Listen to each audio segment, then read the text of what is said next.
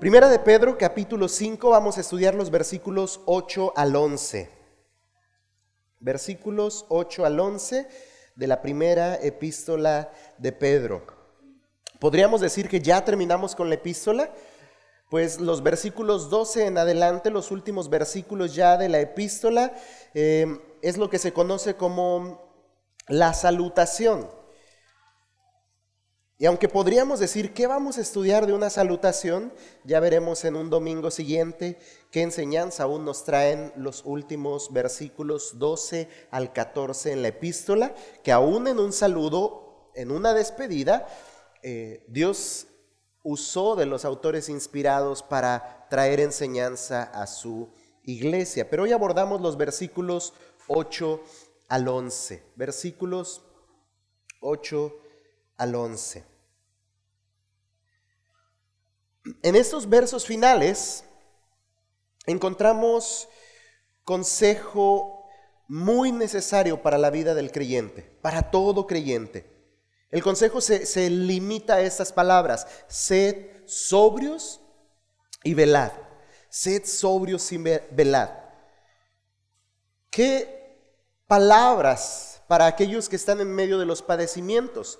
Pedro les dice a sus lectores, según la, traducción Nueva Biblia de las Américas, les dice, sean de un espíritu sobrio y velen. Sean de un espíritu sobrio y velen. Básicamente les está llamando a estar alertas, estar alertas. Bien, el propósito de este mensaje, el propósito de esta enseñanza esta mañana, hermanos, es que podamos aprender estos, enumeré tres principios bíblicos que implican el ser sobrios y velar. Porque muchas veces quizá escuchamos eh, una instrucción y eh, eh, una, una exhortación, un, un, consejo como creyentes y nos dicen, sean sobrios y velen. Pero ¿qué implica eso? Bíblicamente, ¿qué significa que seamos sobrios y que velemos? Entonces lo que pretendo esta mañana es que podamos observar acerca de esta sobriedad, que podamos observar acerca de este velar al cual nos llama Dios a través de Pedro en esta epístola. Ese es el propósito de la enseñanza para este día. Y entonces, en base a esto, el primer principio, déjeme ver si ya funciona este. Ok, el primer principio es estar alertas. Estar alertas. Sed sobrios y velad implica estar alertas, hermanos. Pedro les dice entonces aquí a los creyentes, leemos versículo 8, sed sobrios y velad, porque vuestro adversario el diablo, como león rugiente, anda alrededor buscando a quien devorar. Me detengo ahí y observamos primero esto. Estén alertas, les dice Pedro, atentos en, todos sus sentidos. les está diciendo, estén vigías, estén en guardia. Hermanos, y este es un llamado que la escritura nos hace a nosotros también. A estar alertas, a estar atentos en todos nuestros sentidos, vigías, en guardia. Y vaya que hay muchos distractores que no nos permiten hoy en día estar alertas.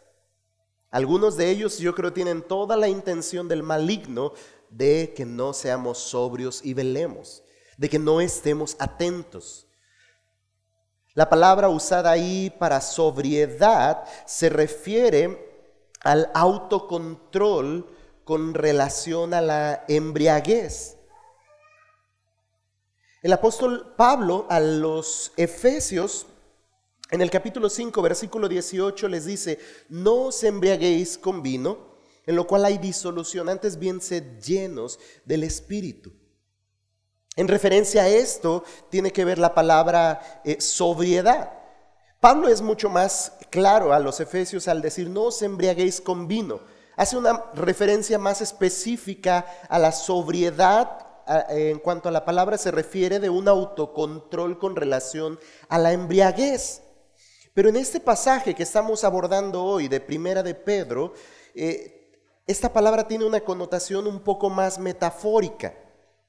Sed sobrios, hermanos, eh, requiere la disciplina de la mente y el cuerpo y evitar las atracciones embriagadoras del mundo. Entonces, Pedro nos está llamando, la escritura a través de Pedro nos está llamando a ser sobrios, a tener disciplina, a tener autocontrol, dominio propio, básicamente, de evitar las atracciones embriagadoras de este mundo. Porque incluso en el concepto de la gracia, en la idea de la bondad de Dios y de la gracia abundante de Dios, el creyente llega a pensar que tiene toda la libertad de llevar una vida cualquiera que sea, llena de deleites y placeres, porque a fin de cuentas Dios, el Dios bueno y Dios lleno de gracia, nos perdona. Porque si confesamos nuestros pecados, Él es fiel y justo para perdonar nuestros pecados. Y podemos argumentar más de uno o dos versos bíblicos para justificar el hecho de que no estemos siendo reverentes y temerosos del nombre de nuestro Dios y que no estemos velando y cuidando, prestando atención y teniendo autocontrol y nos permitimos ser embriagados por los deleites y atracciones de este mundo. Ahora la pregunta entonces es, ¿por qué el creyente debe estar alerta? ¿Por qué la escritura, hermanos, nos llama a estar alertas? Es en razón, como leímos en el versículo 8, en razón del adversario que nos acecha. Me llama un montón la atención aquí, lo platicaba con mi hermano Marcos hace unas semanas, antes de que, de, que llegáramos a este pasaje. Me llama mucho la atención que aquí Pedro no les está advirtiendo acerca de Roma. Pedro no les está diciendo cuidado con este Nerón, cuidado con los romanos. Se levantan acusaciones contra ustedes y viene peligro. Pareciera ser al principio de la carta que está eh, eh, advirtiéndoles de esto y ciertamente lo menciona el apóstol, pero aquí ya no tiene este, es, esta, esta idea puntualizada.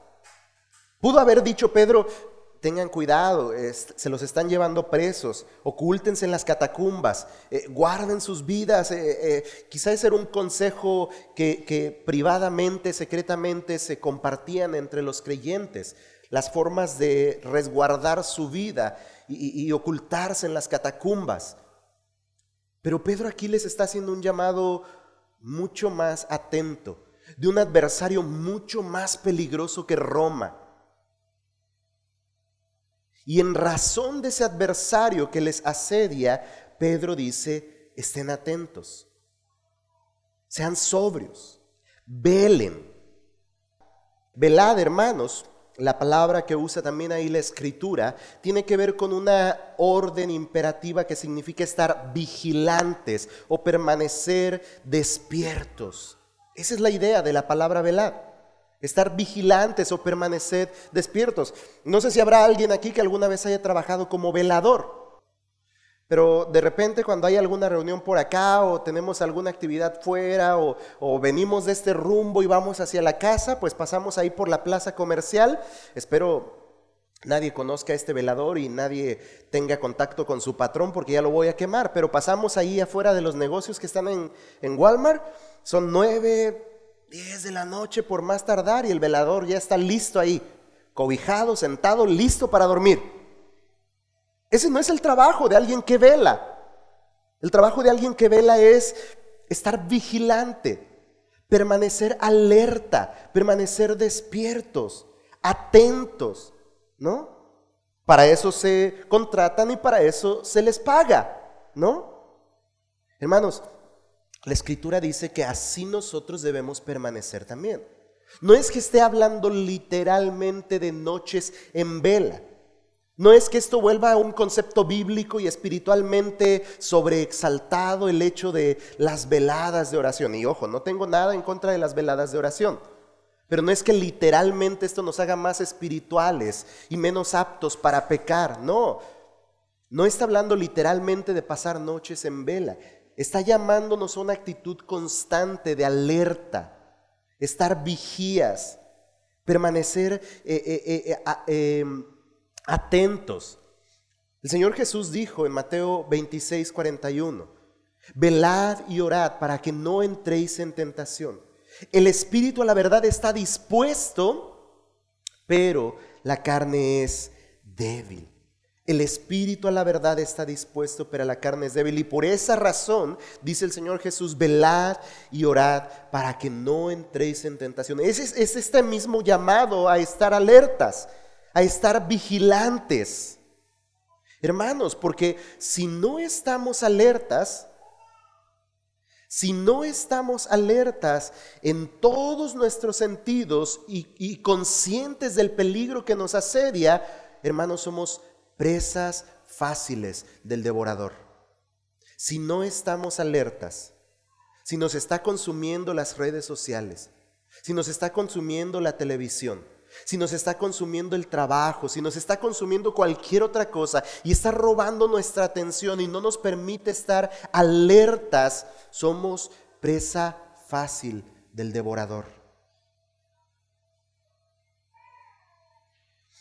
¿Por qué? Porque el león, dice la escritura ahí en el versículo 8, está buscando una presa, está merodeando, está buscando una presa. ¿Y sobre quién irá el león?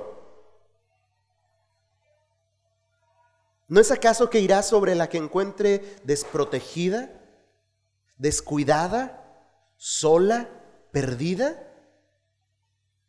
No, no se va a tirar simplemente a, la manada o al pequeño grupo que se encuentre concentrado.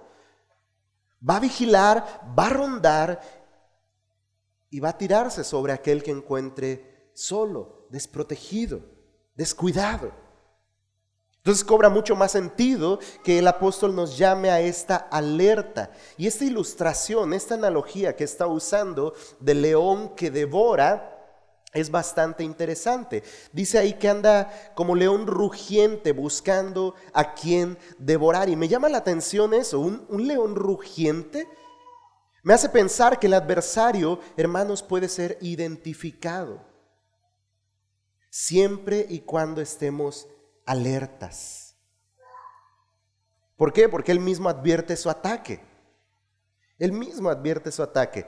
Debemos estar alertas, hermanos, y no es un juego. Escuche bien esto, hermanos, escuchemos bien esto. Debemos estar alertas y no es un juego. No es un juego. Aunque pareciera ser que a veces así es para muchos creyentes, no es un juego, porque este adversario caza para matar busca a quien devorar. Dicho de otra manera, hermanos, debemos de dejar de coquetear con el pecado y de jugar con el pecado, porque no es un juego. La televisión y el cine se han encargado de personificar al enemigo de Dios y de su pueblo como un ser medio gracioso y a veces aún con una apariencia de temor viene a ser como un emblema, un, símbolo de, gracia o, incluso se, hay mofas acerca de tal personaje por la manera en la que le escenifican. Pero es un enemigo peligroso. Ahora, ¿por qué Pedro usaría esta, eh, esta imagen? ¿Por qué Pedro usaría esta analogía de león devorando? Hermanos, Pedro no había visitado un zoológico. Pedro no conocía un zoológico, ni nadie junto a Pedro. Mucho menos Pedro había visto un documental en Nat Geo y, y veía cómo los leones atacaban y cazaban. Sabe, quizá lo que Pedro tenía en mente era que había presenciado el sangriento espectáculo de leones matando víctimas para el entretenimiento de los romanos. Esa es la imagen que quizá Pedro tiene en su mente cuando les dice a los creyentes, quienes también tienen la misma imagen en su mente, les dice, cuídense, estén alertas.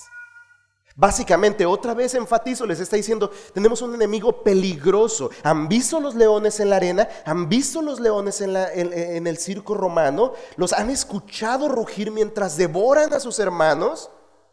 Así de peligroso es nuestro adversario y aún más. Y está buscando a quién devorar, a quién consumir. Estos leones, a fin de cuentas, acababan con la vida de los creyentes, de sus víctimas, los destrozaban, sus cuerpos. Pero ese enemigo del cual Pedro está hablando destruye el alma.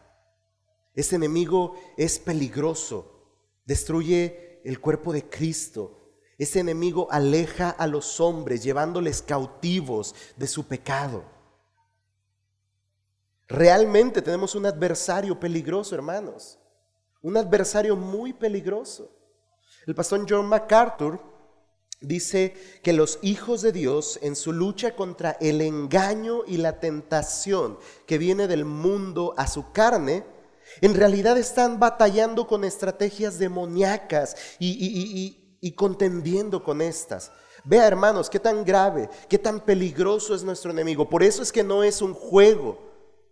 Cuando nosotros estamos batallando, eh, luchando contra el engaño, contra tentaciones que vienen del mundo a nuestra carne, hermanos, estamos batallando con estrategias demoníacas. Estamos contendiendo contra el mismo enemigo, Satanás, y todo su séquito de ángeles caídos. De repente en nuestra cultura bíblica, en nuestra cultura de iglesia un poco más tradicionalista, como que eh, eh, estamos como aislados del concepto de la demonología y, del asunto de, de la lucha espiritual, hermanos, pero esa es una realidad. La escritura dice que nuestra lucha no es carnal, nuestra lucha es espiritual. Y de repente nosotros creemos que podemos vencer tal lucha con armas terrenales. No, hermanos, el enemigo es peligroso y la lucha es dura y no es carnal en razón de que cada vez que estamos batallando con nuestra propia carne, con las tentaciones de este mundo, en realidad estamos batallando con estrategias demoníacas. Por eso decía hace un momento, hay muchas cosas que tan sutilmente al día de hoy nos parecen buenas, correctas y aceptables, pero pueden ser estrategias mismas del enemigo para distanciarnos de la palabra, para distanciarnos de Dios, para alejarnos de la verdad, para cauterizar nuestros corazones de aquello que es bueno, de aquello que es honroso, de aquello que glorifica a Dios. Hermanos, el enemigo es peligroso y por eso Pedro nos dice, estén alertas, estén alertas. Entonces, ¿qué hará el creyente ante un enemigo tan peligroso? ¿Qué haremos los, cristianos teniendo un enemigo tan peligroso de buscando a quien devorar? rondando entre nosotros y buscando a quien devorar. Literalmente podríamos atrevernos a decir que entre estas filas, que, que, dentro de este templo, que a los alrededores de este grupo hoy aquí reunido, ese león rugiente anda buscando a quien devorar. Literalmente lo podríamos decir porque así sucede. Así sucede, hermanos. ¿Y qué haremos los creyentes? Sonaría muy bonito, y no con esto estoy diciendo que sea incorrecto, pero quizás sería el pensamiento más común. Vamos a orar. Sí, claro, la oración es importante en esta batalla. Es primordial, es prioritaria en esta batalla. Pero ¿qué tiene que hacer el creyente? ¿Qué tenemos que hacer, Iglesia Bíblica, el Divino Salvador, Iglesia Flor de Abril? ¿Qué tenemos que hacer ante la batalla frente a este tan peligroso enemigo? ¿Qué nos dice la Escritura? Leo otra vez el versículo 8 y voy a dirigirme ahora al versículo 9. Sed sobrios y velad, porque vuestro adversario el diablo, como león rugiente, anda alrededor, buscando a quien devorar. Versículo 9 al cual resistid firmes en la fe. Resistid firmes en la fe, sabiendo que los mismos padecimientos se van cumpliendo en vuestros hermanos en todo el mundo. Entonces, hermanos, ¿qué hará el creyente ante tan peligroso adversario? Dice el apóstol Pedro de manera muy puntual, resistid firmes. Debemos resistir firmes. El enemigo, hermanos, es peligroso. Es peligroso. La, Nueva Biblia de las Américas, no, perdón, esa es, sí, Nueva Biblia de las Américas dice, pero resístanlo firme en la fe. Si juntamos esta idea con un enemigo peligroso del cual está advirtiendo Pedro y que dice, estén atentos, velen, porque vuestro adversario como león rugiente anda buscando a quien devorar, pero, dice Pedro, es peligroso, pero resístanlo firmes en la fe. El enemigo es peligroso, anda buscando a quien devorar, su agenda es destruir.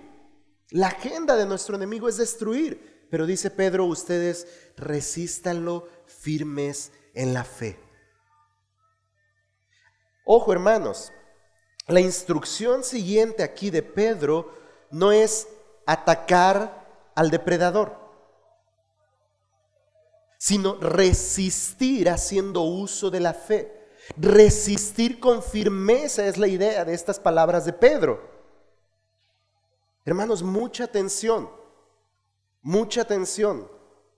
Porque la Biblia en ninguna parte manda a los creyentes a atacar al diablo o a los demonios con oraciones o fórmulas.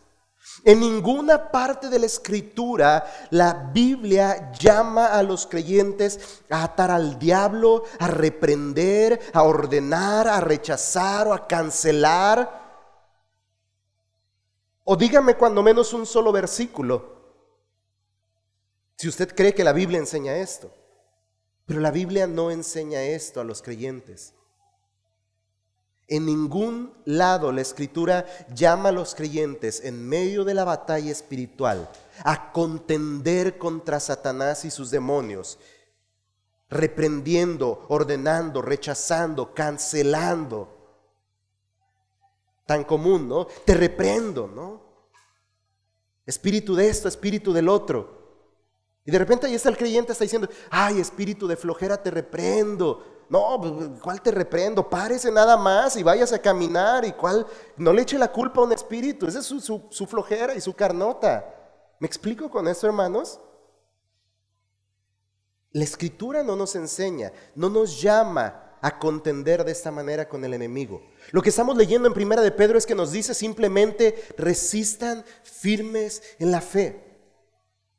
Y pareciera ser como, oye hermano, pero que Jesús no tiene poder, que nuestro Dios no es el Dios victorioso, que no tenemos potestad.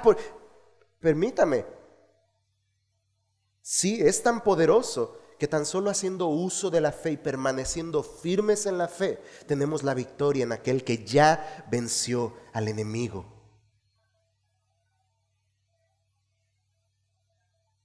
Lo que la Biblia nos dice es, resistan firmes en la fe. Ahora, la pregunta siguiente es, ¿cómo podemos ser afirmados en la fe? ¿Cómo podemos permanecer firmes en la fe? Hermanos, pues no hay de otra más que conociendo más y mejor a Dios. Porque conocer más y mejor a Dios incrementa nuestra fe. De modo que el estudio de la palabra de Dios, al llevarnos a conocer mejor a Dios, incrementa nuestra fe y sin duda alguna nos afirma en la misma. Por eso es que el creyente no debe ser perezoso al estudiar las escrituras. No debe haber lugar para que el creyente diga, hoy no quiero estudiar, hoy no quiero leer. Y, dice el meme del gimnasio, ¿no? Ya con este van cuatro años que me levanto sin ganas de leer. Y parecerá chiste, hermanos, pero hay muchos que profesan ser creyentes que llevan al día de hoy meses sin leer su Biblia. Algunos quizá años. Y algunos medio la leen, pero muy pocos quizá se sienten de manera sistemática a estudiar la escritura, a meditar en un pasaje y decir, ¿qué es lo que el autor me está diciendo aquí? ¿Qué es lo que Dios me está instruyendo aquí?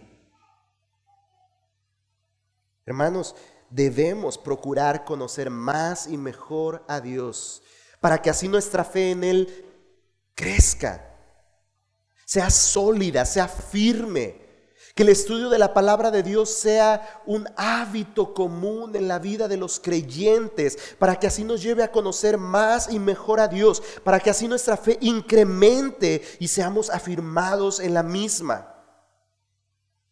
Este debe ser una, una constante en la vida de los creyentes, hermanos. Pero tristemente lo que más común se ve en las iglesias cristianas, ¿sabe qué es? Pereza hacia el estudio bíblico apatía hacia la capacitación a través de las escrituras. Hermanos, lo voy a decir pensando en nuestra propia iglesia, aunque hay muchas otras más donde ha desaparecido esto. Pero ¿se ha percatado de que las escuelas dominicales para adultos han desaparecido en las iglesias? ¿Y sabe por qué? Porque la iglesia no quiere venir. Pues si ya van a venir a la predicación, ¿por qué habrían de venir a, otro estudio? Y luego todavía van a querer que estudiemos entre semana también. Hermanos, es que ese es un deber del creyente. Es una necesidad vital en la vida del creyente.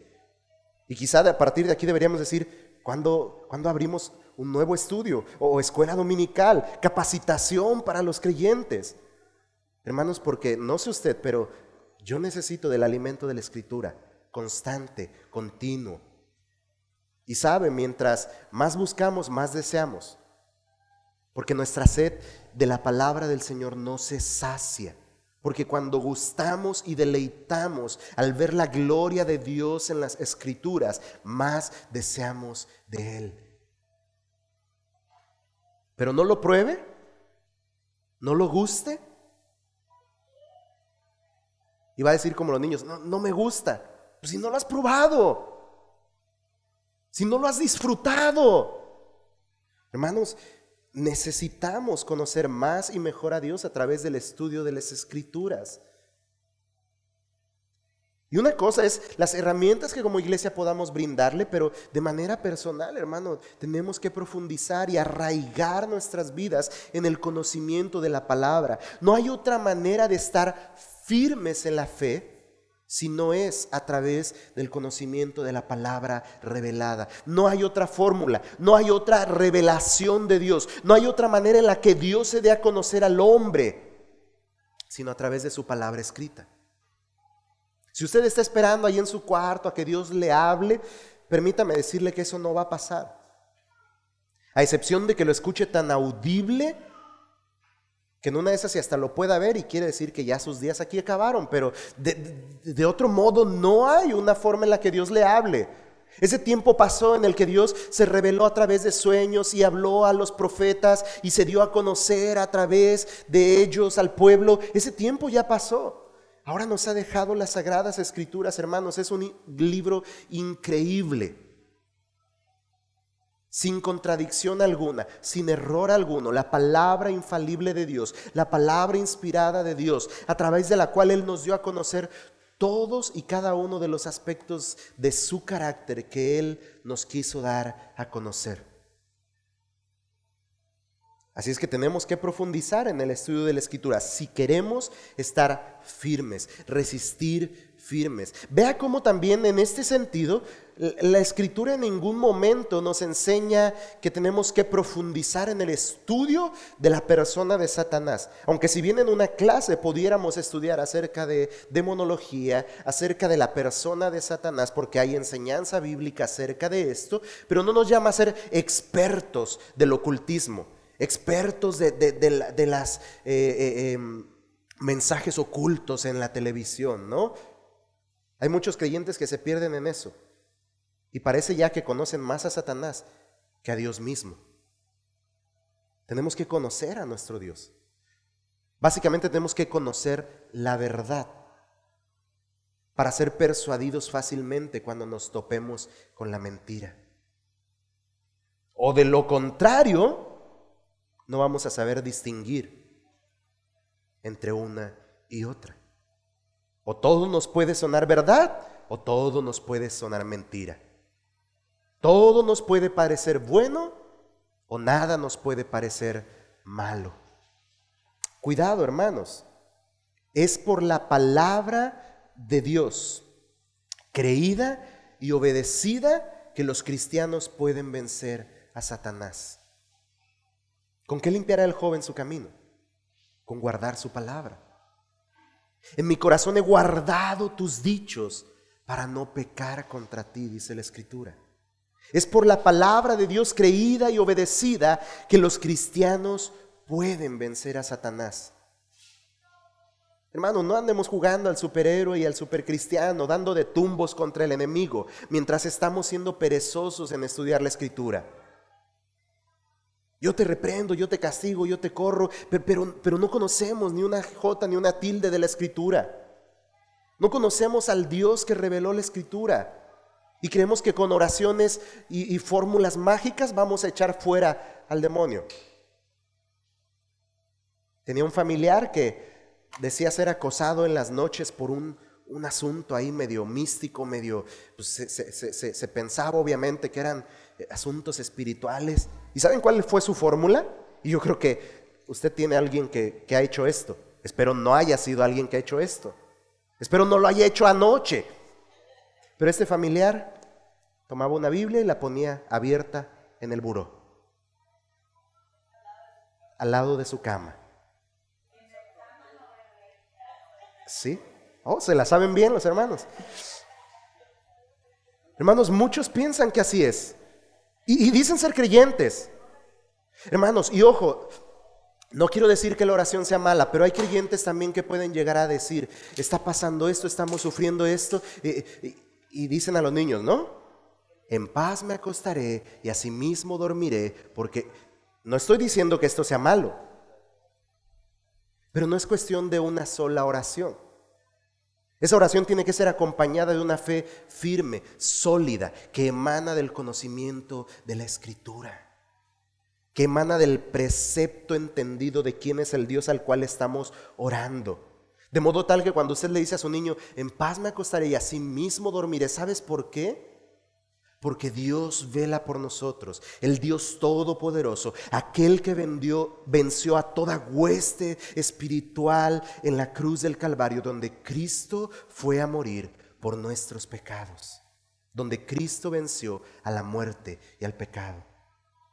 Ahí vamos a orar, pero estamos solidificando, llamémosle así, esa fe en el corazón de los pequeños, ¿no? Pero de repente solo usamos ya sea la Biblia, como decía hace un momento, o la oración como amuletos, casi casi como un collar de ajos para correr a todo aquello que venga en nuestro ataque, ¿no? Pero así no es como funciona, hermanos. La palabra nos dice, resistan firmes en la fe. Resistan firmes en la fe. Ahora, esa palabra de resistir implica tomar una posición en contra. No necesariamente para el ataque, sino más defensiva. Habla de una posición firme, de una posición sólida. Y esa posición, hermanos, solo se logra al estar sólidamente fijos en la fe.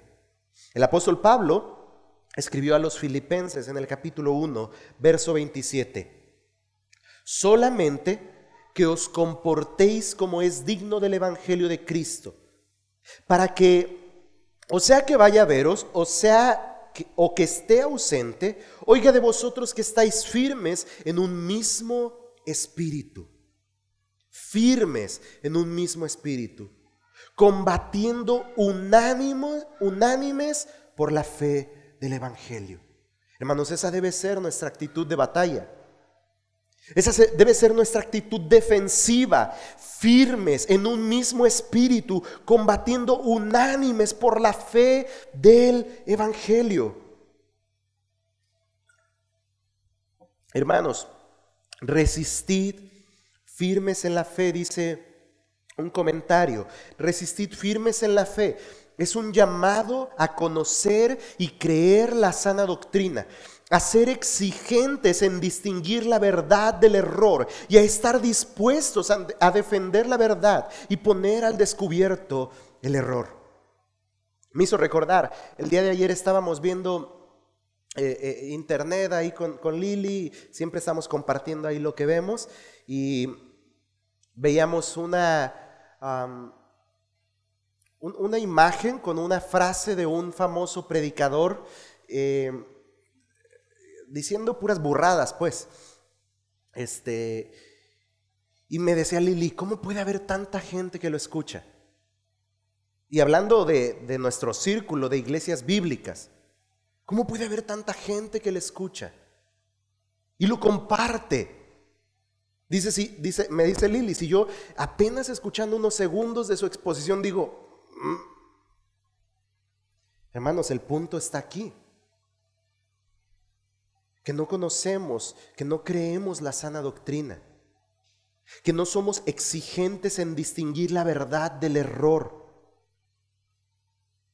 Y mucho menos estamos dispuestos a defender la verdad y poner a descubierto el error. Alguien dice Dios y dice, ah, ese es creyente. Alguien dice unas palabras y menciona a Jesucristo y entonces lo toman como una predicación bíblica. Cuidado, hermanos, no. La escritura advierte de que eh, en postreros tiempos vendrán hombres engañadores. Y los hombres teniendo comezón de oír, se van a acercar a esos engañadores. Y van a hablar bonito. Y van a hablar de Dios. Y van a hablar de Jesucristo. Pero no necesariamente del Evangelio verdadero. Hermanos, y algunos pueden estar siendo arrastrados y endurecidos y estorbados por supuestas verdades, pero que son doctrinas falsas, erróneas y aún a veces hasta demoníacas, disfrazadas de ovejas. Cuidado, hermanos, ahí es donde debemos estar alertas, vigías, sobrios, velando, resistiendo firmes en la fe. Hermano, quizá alguna vez ya lo he hecho, pero si usted tiene duda de el predicador al cual está escuchando y dice, lo oigo bien, pero no sé si está bien, pregúnteme, si lo conozco por nombre, o le doy palomita o de, una vez le digo, no, deje de escucharlo. Y le puedo aconsejar una lista de buenos expositores. Si le gusta escuchar predicaciones durante la semana. O si como una dinámica de discernir entre lo correcto y lo incorrecto los está escuchando, ok, bueno, eso significa que está firme en la fe, en la sana doctrina.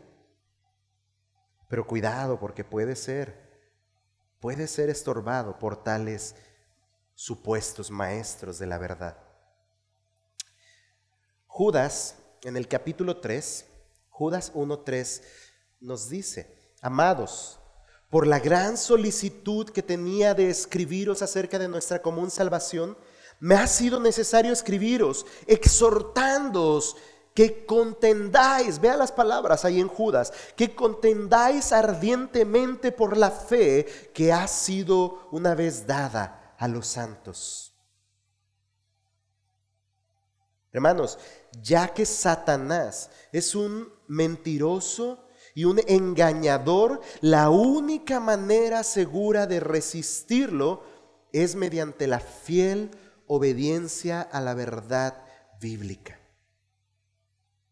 es un engañador. Por eso mencionaba a estos predicadores, por eso decía de, de, aquellos que en el nombre de Dios y aún de Jesucristo dicen hablar. Satanás es un mentiroso y un engañador. Dice la escritura que puede aún vestirse de ángel de luz. Eso me lleva a pensar que pudiera aún vestirse de pastor, profeta, predicador, y cualquiera el título que usted pueda ponerle. El ministro de Cristo, ¿no? Como quiera que pueda usted ponerle. Satanás puede obrar aún de esta manera. Pudiera yo atreverme a decir que hay mega iglesias o micro iglesias, supuestas iglesias, engañando y alejando a los hombres de la fe verdadera. Porque Satanás es un mentiroso y un engañador. Y la única manera segura de resistirlo es mediante la fe, la fiel, perdón, obediencia a la verdad bíblica. ¿Por qué, hermanos? Porque la batalla es espiritual. Y si nosotros no somos afirmados en la verdad bíblica, significa que fácilmente podemos ser engañados llevados por doquiera de cualquier viento de doctrina, llevados de aquí allá, ¿no? Y tristemente ahí tenemos algunos que alguna vez llamamos hermanos, yendo de un lado a otro, en nuevas doctrinas, en nuevas ideologías, en nuevos pensamientos. Y con toda convicción ahora dicen, es que esto es la verdad. Qué triste, qué triste. Si usted se pregunta, ¿y cómo puede suceder esto? Es por razón de que tales personas profesaron algún día la fe en Cristo, pero no fueron verdaderamente afirmados en ella. No fueron arraigados en las verdades bíblicas. Y en medio de este llamado a resistir firmes en la fe, Pedro les da un mensaje de aliento y esperanza a sus lectores ahí en la epístola. Pedro les da un mensaje de aliento y esperanza. Prácticamente Pedro les dice ahora, no están solos. Hermanos, quizá alguno de nosotros en medio de la batalla espiritual hemos sentido como que no, como que ya no la libramos, como que no podemos, como que es demasiado difícil, como que es algo que no puedo soportar. Hermano, no estamos solos. No somos los únicos batallando en la fe. No somos los únicos batallando eh, con nuestra carne, con nuestros deseos y nuestros apetitos carnales. No somos los únicos. No es el único. No soy el único. No están solos, les recuerda Pedro a los creyentes aquí en Asia al decirles los mismos padecimientos, los mismos padecimientos, versículo 9, se van cumpliendo en vuestros hermanos en todo el mundo. Resistan firmes en la fe, les dice, sabiendo que los mismos padecimientos se van cumpliendo en nuestros hermanos en todo el mundo. Básicamente está diciendo la misma clase de sufrimientos la experimentan los demás creyentes. Podríamos decir es un común, es una constante que todos los creyentes experimentemos el mismo tipo de sufrimientos. Quizá usted batalle con algún hábito pecaminoso y ve a otro hermano y dice, pero ¿por qué este hermano? Hermano, tenga por seguro que él tiene una batalla con un hábito, sino el mismo, uno diferente. Así es que no está solo.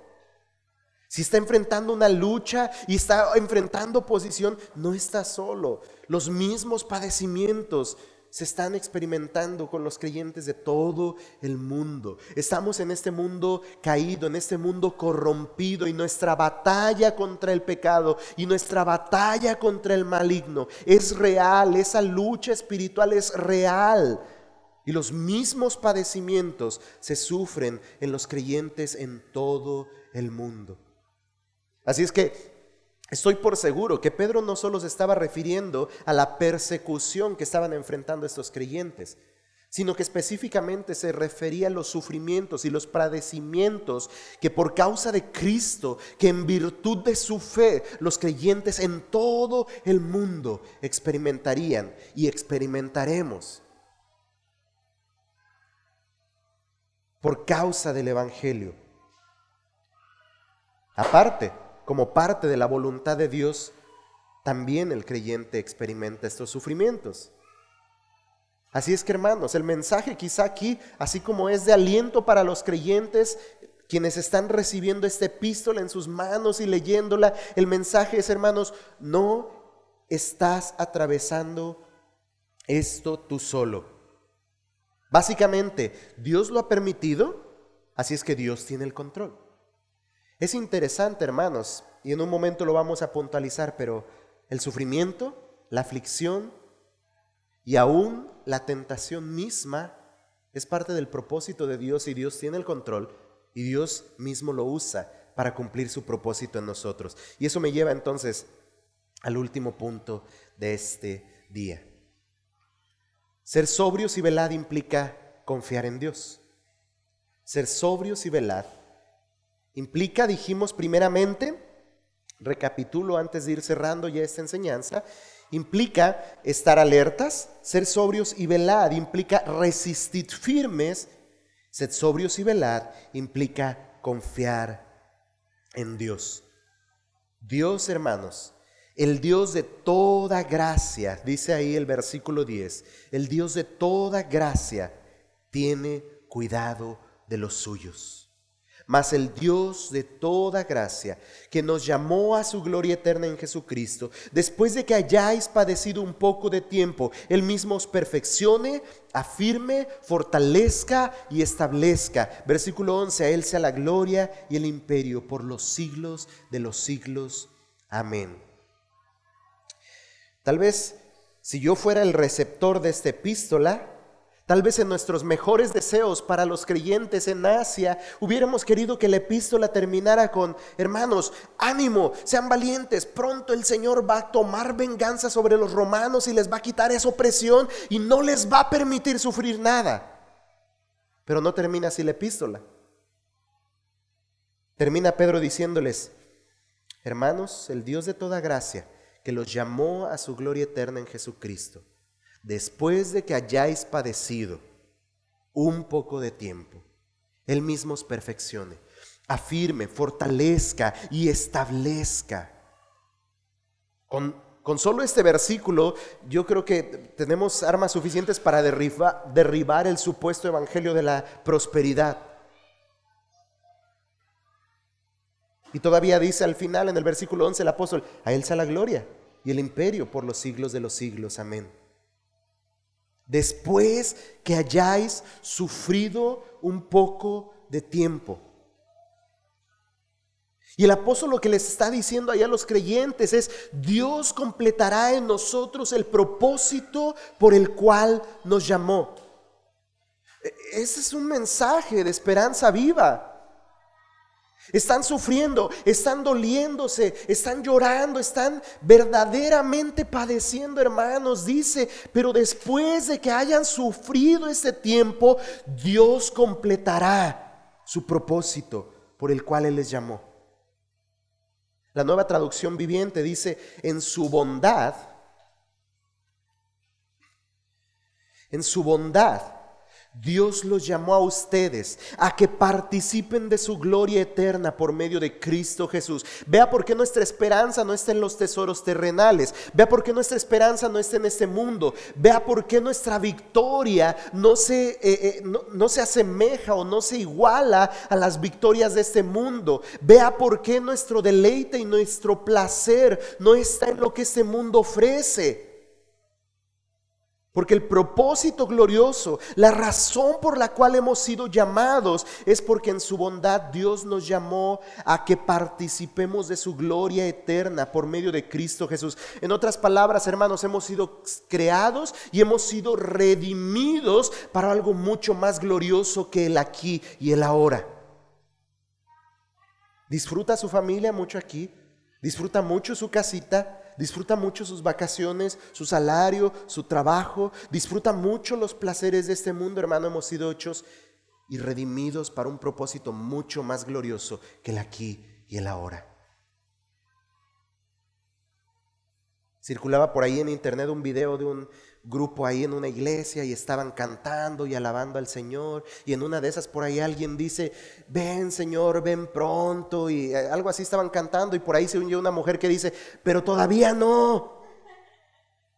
Hermanos, esa es una realidad en muchos creyentes, creo yo. Que evidencia que lo que más valoramos y atesoramos en nuestro corazón se encuentra en este mundo.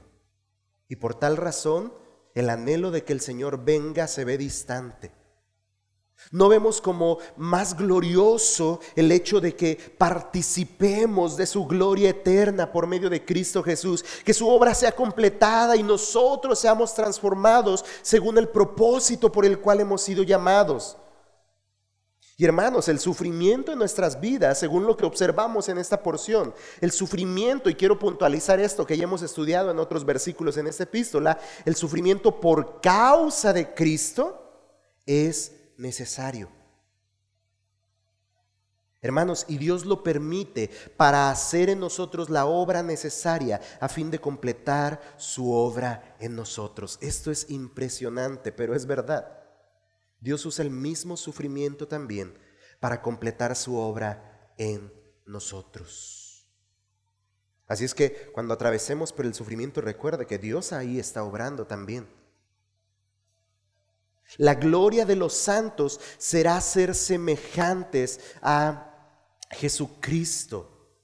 La gloria de los santos será ser semejantes a Jesucristo. Así que Dios, mientras ellos están aún aquí, mientras nosotros aún estamos en este mundo terrenal, y aunque el diablo nos ataque, Dios usa el padecimiento de los creyentes para moldearnos a la imagen de Cristo. Esta es la agenda de Dios. Dijimos, la agenda del, del, diablo, la agenda de Satanás es destruir, devorar. La agenda de Dios es formar en nosotros la imagen de su Hijo Jesucristo. La carta a los romanos habla acerca de esto, que por este propósito fuimos apartados, fuimos predestinados para ser hechos conforme a la imagen de Cristo y esa es la agenda de Dios, ese es el propósito de Dios. ¿Cree que lo va a detener el sufrimiento en nuestras vidas? No, el sufrimiento mismo forma parte de su propósito. Él usa el sufrimiento mismo para formar en nosotros a Cristo Jesús, si es que verdaderamente somos de Cristo Jesús. Esa es la agenda, ese es el propósito de Dios. Y Dios usará el padecimiento de los creyentes para moldear la imagen de Cristo en nosotros. Recuerda que Pedro les decía que a los creyentes, Marcos compartió acerca de esto, que tuviéramos el mismo pensamiento, la misma, eh, eh, el mismo sentir que Cristo. Es, es estar siendo conformados a Él. Es estar siendo transformados como Él. Y, tal vez nos podríamos preguntar, ah, perdón, ahí, ahí hay algo muy interesante que está pasando por alto. Hermanos, el sufrimiento es temporal. Pronto participaremos de su gloria eterna. No olvide esto. El sufrimiento es temporal. Pronto participaremos de su gloria eterna. Y ese es donde debe estar puesta nuestra esperanza viva. Que ese sufrimiento es temporal. Que lo que estamos atravesando hoy es temporal. Que lo que atravesemos mañana es temporal. Pedro le está diciendo esto a los creyentes que están a punto de sufrir una de las persecuciones más sanguinarias que se han registrado en la historia.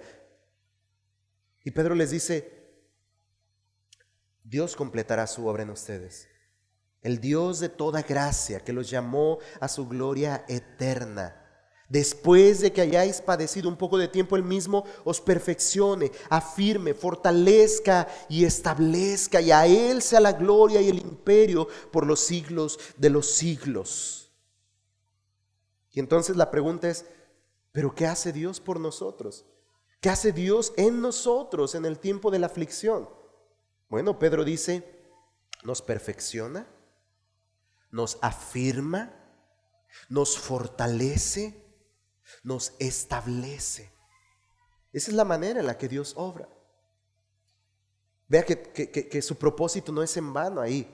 Vea que Dios no está ausente en nuestro sufrimiento. Él está obrando en nosotros, recuerde, para formar en nosotros la imagen de Cristo, para hacernos cada vez más semejantes a Él. Dios nos establece firmemente en la verdad de la revelación divina, donde permanecemos en la fe y, y confianza en Dios hasta que comprendamos su gloria eterna, porque sin duda alguna la escritura dice que aún no comprendemos lo que habremos de ser, que aún no vemos, no asimilamos lo que habremos de ser. Pero un día que le veremos cara a cara, un día que contemplemos su gloria, un día que seamos transformados conforme a la gloria misma del unigénito Hijo de Dios, entonces ahí entenderemos. Pero mientras tanto Él nos establece, nos afirma en la verdad de la revelación divina y nos ayuda a permanecer firmes en la fe. Hermanos, el apóstol Pablo oraba por los creyentes en Efesios y estamos ya terminando básicamente con este pasaje. Pablo oraba por los creyentes en Efesios en el capítulo 3, versículo 14 al 19. Por ser una porción un poco más larga, no la puse en pantalla, puede ir a su Biblia. Efesios 3, 14 al 19 nos dice, por esta causa doblo mis rodillas ante el Padre de nuestro Señor Jesucristo de quien toma todo, de quien toma nombre toda familia en los cielos y en la tierra, para que os dé conforme a las riquezas de su gloria. Vea lo que dice ahí el versículo 16, me encanta. El ser fortalecidos con poder en el, no, en el hombre interior por su espíritu. ¿Cuál es el propósito que persigue aquí en esta oración Pablo? Que sean prósperos, que disfruten de la vida, que tengan deleites miles. ¿Cuál es el propósito aquí? Que no sufran. Dice, para que habite Cristo por la fe en vuestros corazones, a fin de que arraigados y cimentados en amor, seáis plenamente capaces de comprender con todos los santos cuál sea la anchura, la longitud, la profundidad y la altura, y de conocer el amor de Cristo que excede todo conocimiento para que seáis llenos de toda la plenitud de Dios.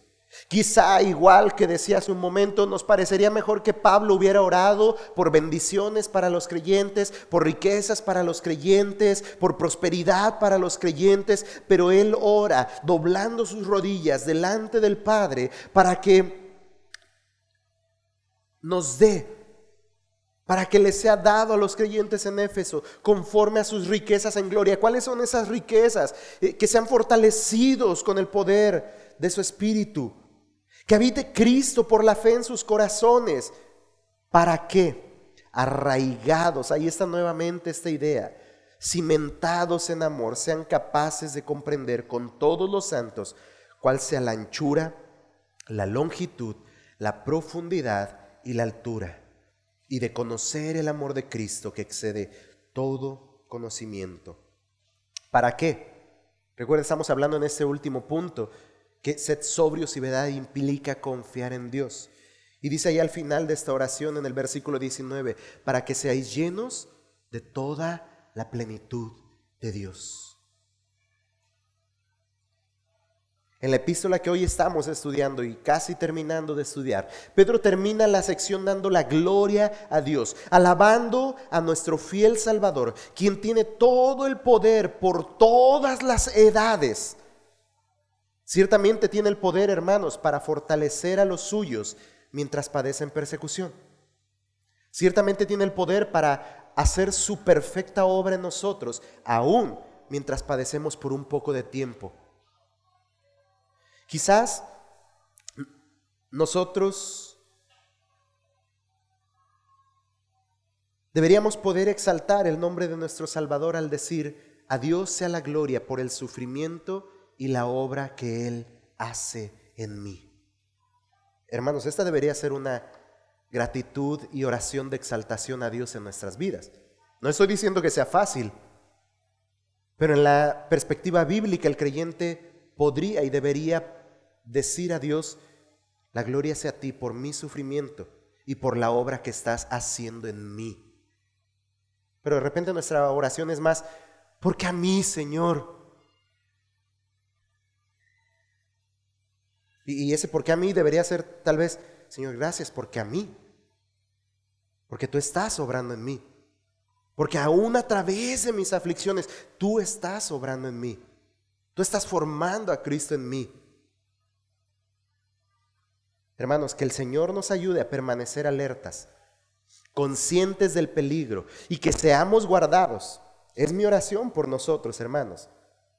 Que su Espíritu nos guíe que su espíritu nos controle. Hermanos, que cuando el adversario ataque nosotros estemos firmes en la fe y seguros por la confianza que en Dios tenemos. Hermanos, que el Señor haga su obra perfecta en nosotros mientras atravesamos por la prueba y el sufrimiento, sabiendo que el Dios de toda gracia que nos llamó a su gloria eterna en Jesucristo, si Él nos llamó, después de que hayamos padecido un poco de tiempo, Él mismo, hermanos, completará la obra en nosotros.